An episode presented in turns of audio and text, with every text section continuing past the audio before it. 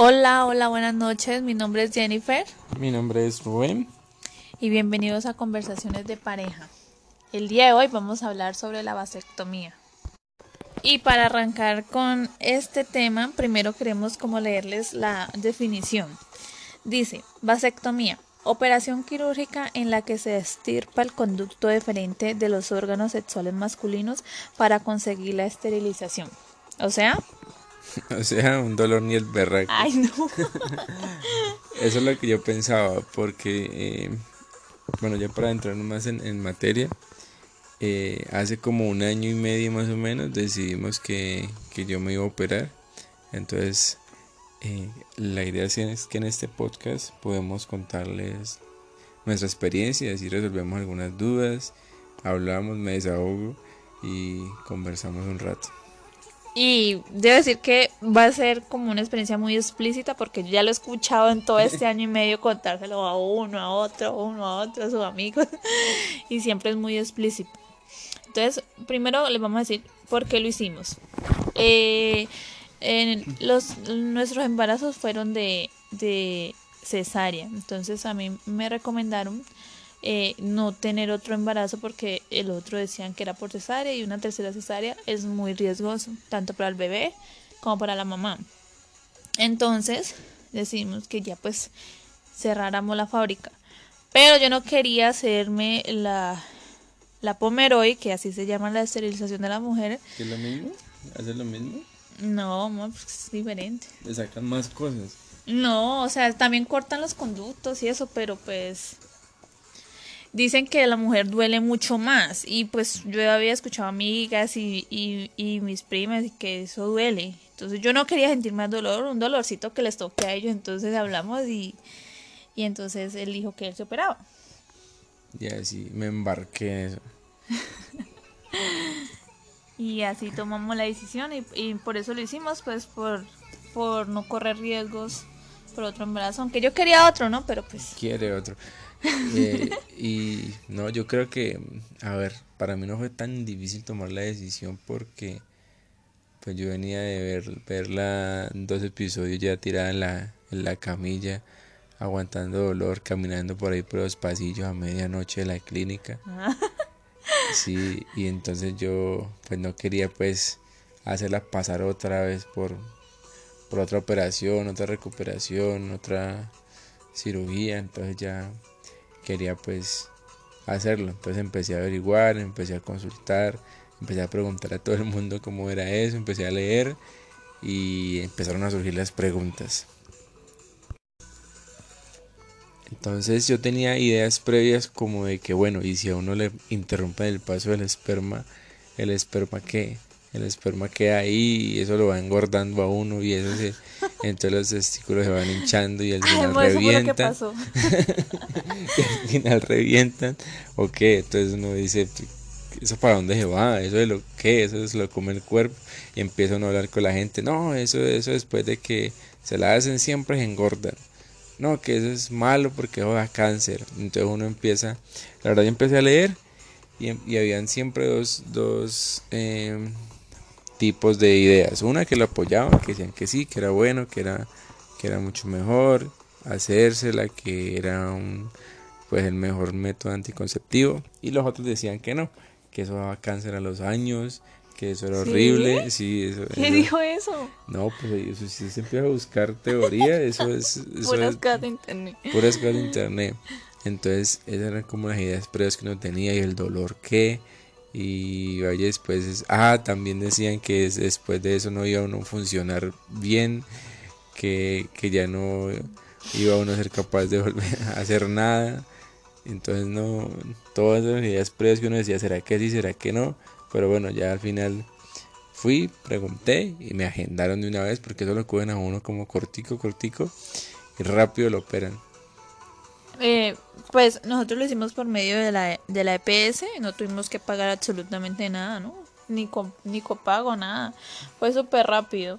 Y, y yo creo que lo más importante es uno investigar. Hay gente, la gente se crea muchos mitos sobre las cosas. Yo creo que es mejor uno investigar por su propia cuenta, ¿no? Pero saber investigar también, porque uno se mete en páginas así de, de, ¿cómo se llama eso? Pues en páginas que la gente pone a escribir cualquier cosa también termina más asustado.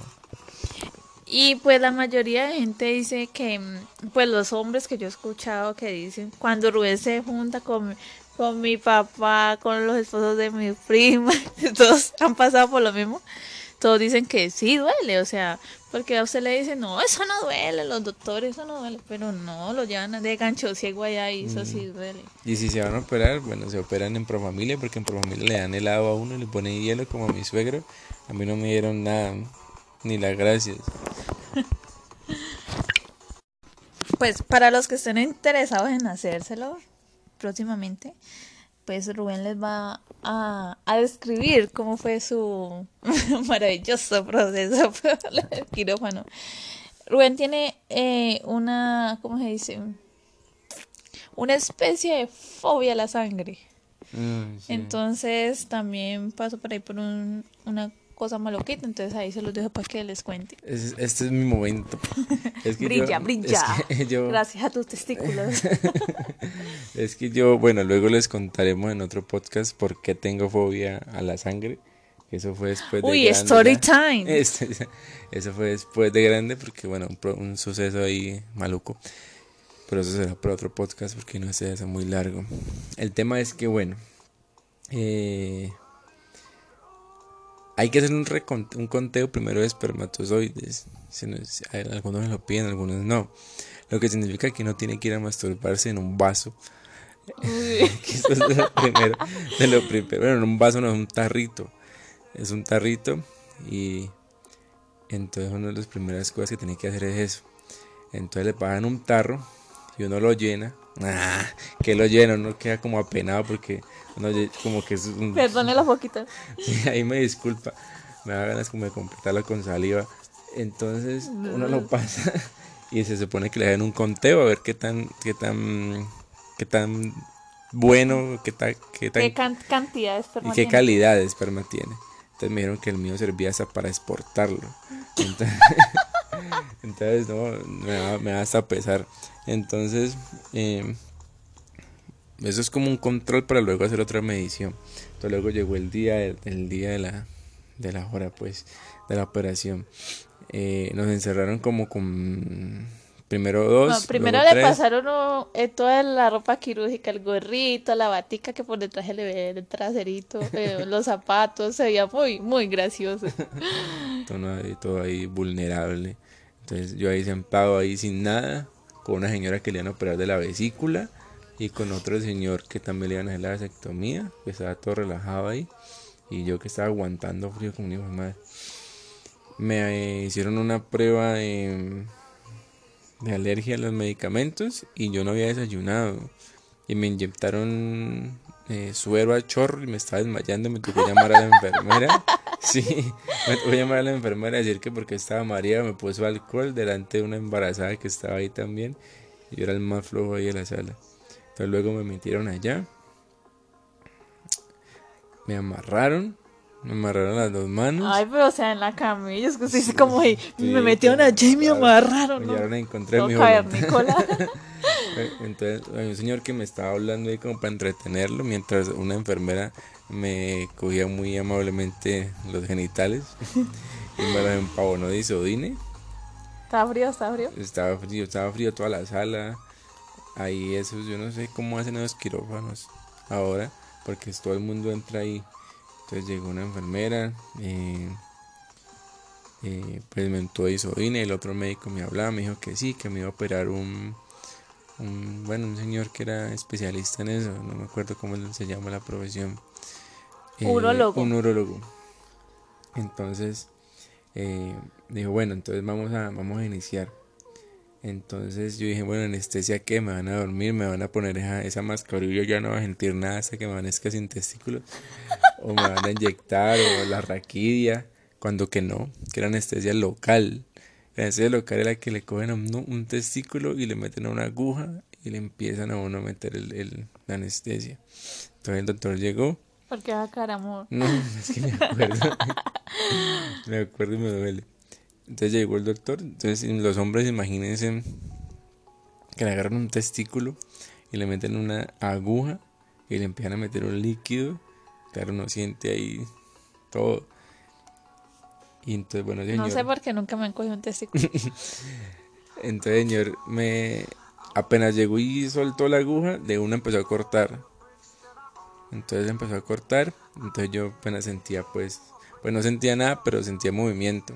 Y el, y el aquí el anestesiólogo hablando, pues entreteniéndome. Yo sentí cuando me jalaron los cables, cuando me jalaron el conducto. Yo sentí Ah. como... Pero sintió, pero no dolor. O sea, No, es no, como no, la no, sensación, no pero no sentí dolor. dolor. Sentí que me estaban acomodando las instalaciones. sentí eso. Sentí como que si me estaban jal- jalando algo. Entonces, pero sí sentí, o sea, se supone que hagan de cuenta que es un cordón largo que ustedes lo doblan y le cortan por el doblez, le cortan. Lo cortan, no cortan justico, sino que lo cortan de manera que quede distante. Y esas dos puntas que ustedes acaban de cortar las tienen que sellar. ¿Cómo las sellan? Con un cautín. Y la Ah, primera pero vez... un cautín no, eso es un Eso es un cautín. eso es Ya dijo que era un un cautín. cautín y yo estaba soldando y lo trajo. Entonces, la primera vez que me soldó la primera parte que quedó, lo sentí. Lo sentí Dolor, y dolor. brinqué. Sí, sí sentí dolor. Brinqué. Y el anestesiólogo me dijo, ¿qué le pasó? Y no, yo sentí y olía quemado. Era como, como quemar un cable. Y doctor, está sintiendo. Ah, no se preocupe. Cuando no se preocupe, cogió otra vez la aguja de anestesia y volvió a chuzarme. Y ya después ya, no sentí nada, pero sí, sí olía pues lo quemaba. Entonces él, él selló eh, la una parte y luego selló la otra parte. Entonces luego sentí como volví a acomodar todo, volví a rellenarme. Y, y se- entonces cuando ya dijo eh, que, que le pasara los elementos pues, para empezar a, a coser, sutura, pidió sutura. Entonces yo, ah, no, esto es breve, esto ya salimos de esto. Entonces me empezó, me empezó a me empezó a coser. Entonces yo dije, ah, no, listo, contento. Cuando, cuando me dice, listo, acabamos. Y yo, "Hmm". Cuando me dice, vamos para la otra. Y yo, ¿qué? ¿Cómo así? Me hubiera hecho solamente un roto. Por ahí no hubiera Pero- podido coger las dos. Pero, o sea, eso depende como del médico, o yo no sé por qué eh, a un amigo se lo hicieron y le hicieron un solo, una sola incisión y de ahí cogieron para un lado y cogieron para el otro. O sea, es dependiendo dijo, también. "Jue madre. ese". no, pues claro, me hubiera sa- sacado rápido. O con uno que hubiera amarrado, ¿no? Bueno, no sé. Entonces, eh, me- él me explicaba que, que eso no tenía pues fallas porque por lo que yo les decía anteriormente que dejaban un espacio entre, entre conducto y conducto. Entonces luego otra vez me volvieron a aplicar otra anestesia en el otro testículo, volvieron a rajar. El tema es que yo ahorita solamente me quedó una cicatriz, yo no veo dos. Médico desgraciado, ¿qué fue lo que me hizo? Entonces, sacaron otra vez, cortaron, cortaron lo mismo, la misma, la misma historia. Ustedes no saben cuántas veces yo escuchaba esta historia y siempre me río.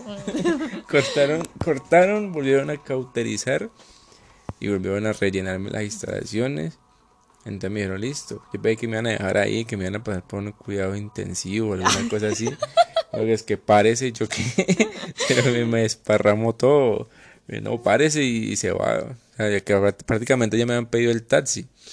Y me tocó pararme y me pusieron la batola otra vez ahí. Como me habían llenado de, de isodine, pues el isodine es rojo.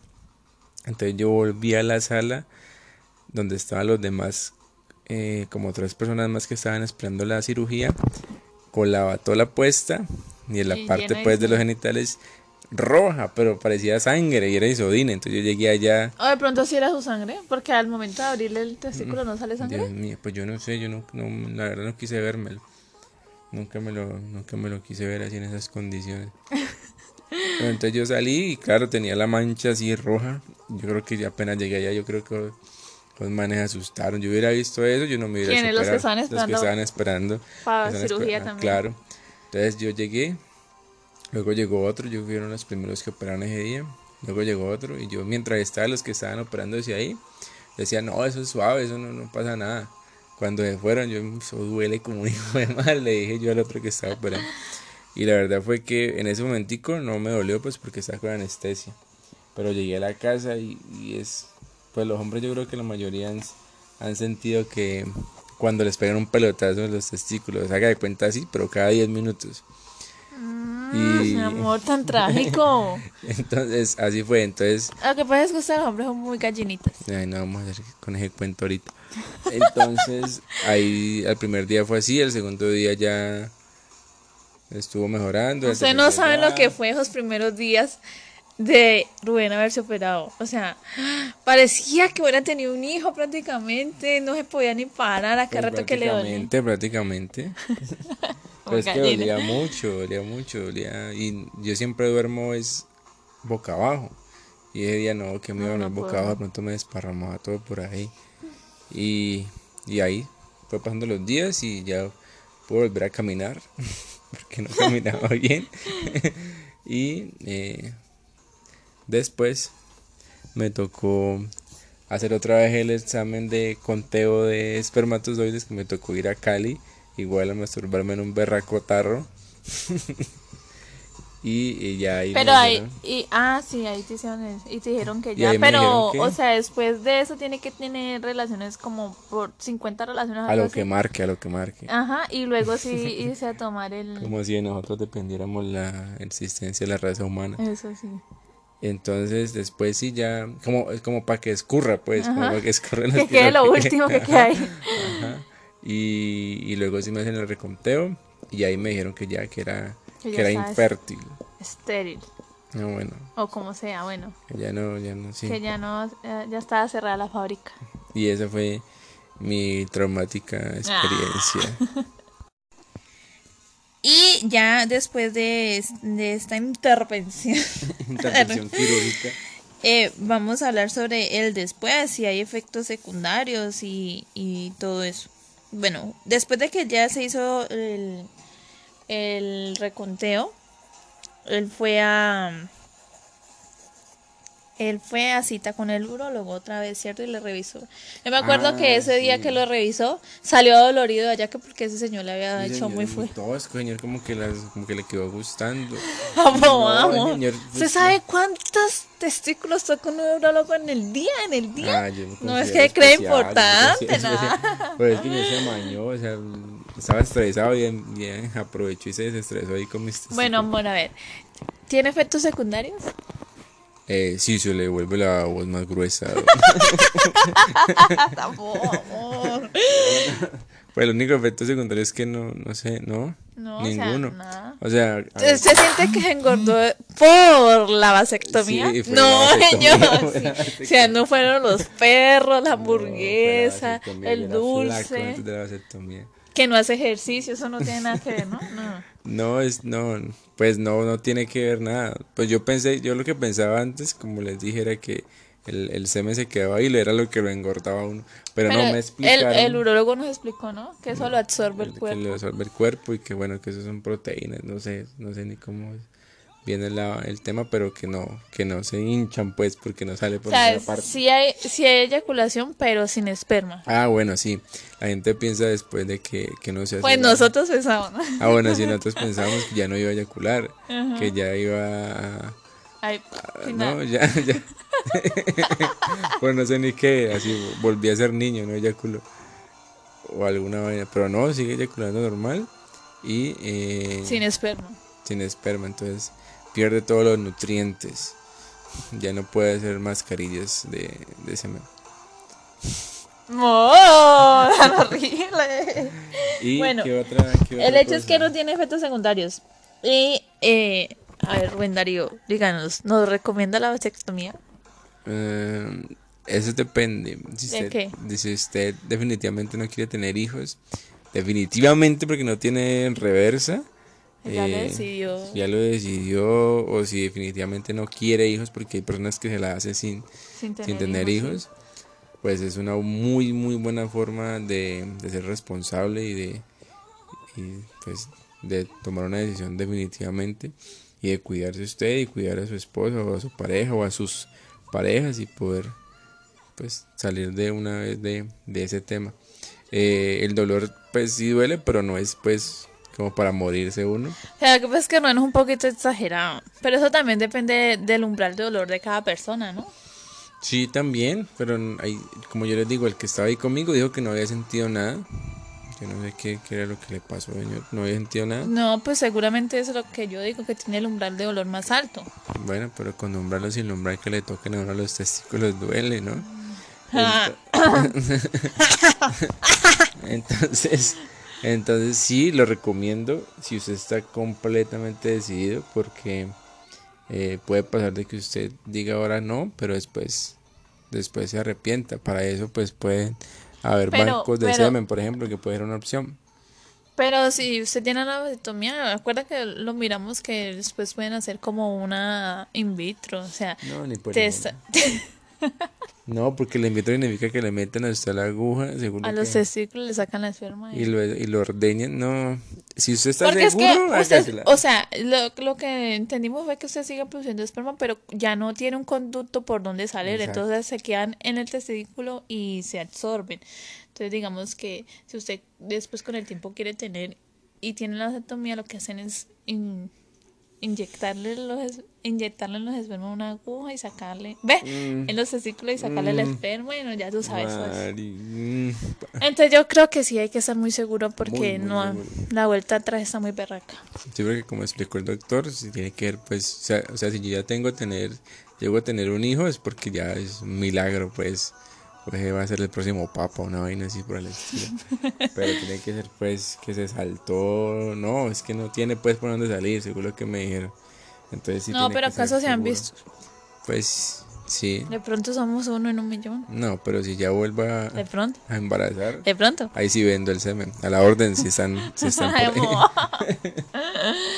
bueno, y ya, eso es todo. Esa es toda nuestra experiencia con la vasectomía. Eh, ¿qué No, no, no, no le recetan a uno pastas, no queda medicado, sí. bueno sí, pero no queda medicado uno, no me ha dado cáncer, Gracias a Dios. eh, Esperemos que nunca le den puedo seguir, eh, pues yo seguí jugando fútbol normal, ahora no, pues, por la cuarentena. y, y no, sigo, sigo normal, sigue la vida normal, Sexualmente también. sexualmente también, Para los que se preocupan por eso. y eh, no es, pues yo lo, yo lo recomendaría, hágasela, no, no sean flojos. Y ya para despedirnos queremos eh, recomendarles que nos sigan en nuestras redes sociales, Conversaciones de Pareja, en Instagram, Facebook, prontamente en YouTube. Eh, compartan este audio si les gustó con sus amigos, todo eso. Y si quieren tirarle la indirecta a su pareja que se opere, pues le diga, ve, yo escuché por ahí un podcast, porque no lo escuchamos? Eso, eso. y si tiene muchas dudas, dígale que nos escriba. Y Eso, le, coméntenos en nuestras redes sociales, escríbanos cualquier cosa, nosotros les respondemos. nosotros le ayudamos ahí. Y si van a operarse, como les dije, en Profamilia les dan helado.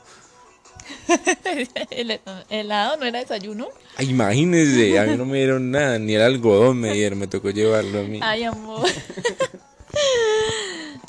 Nos vemos en un próximo.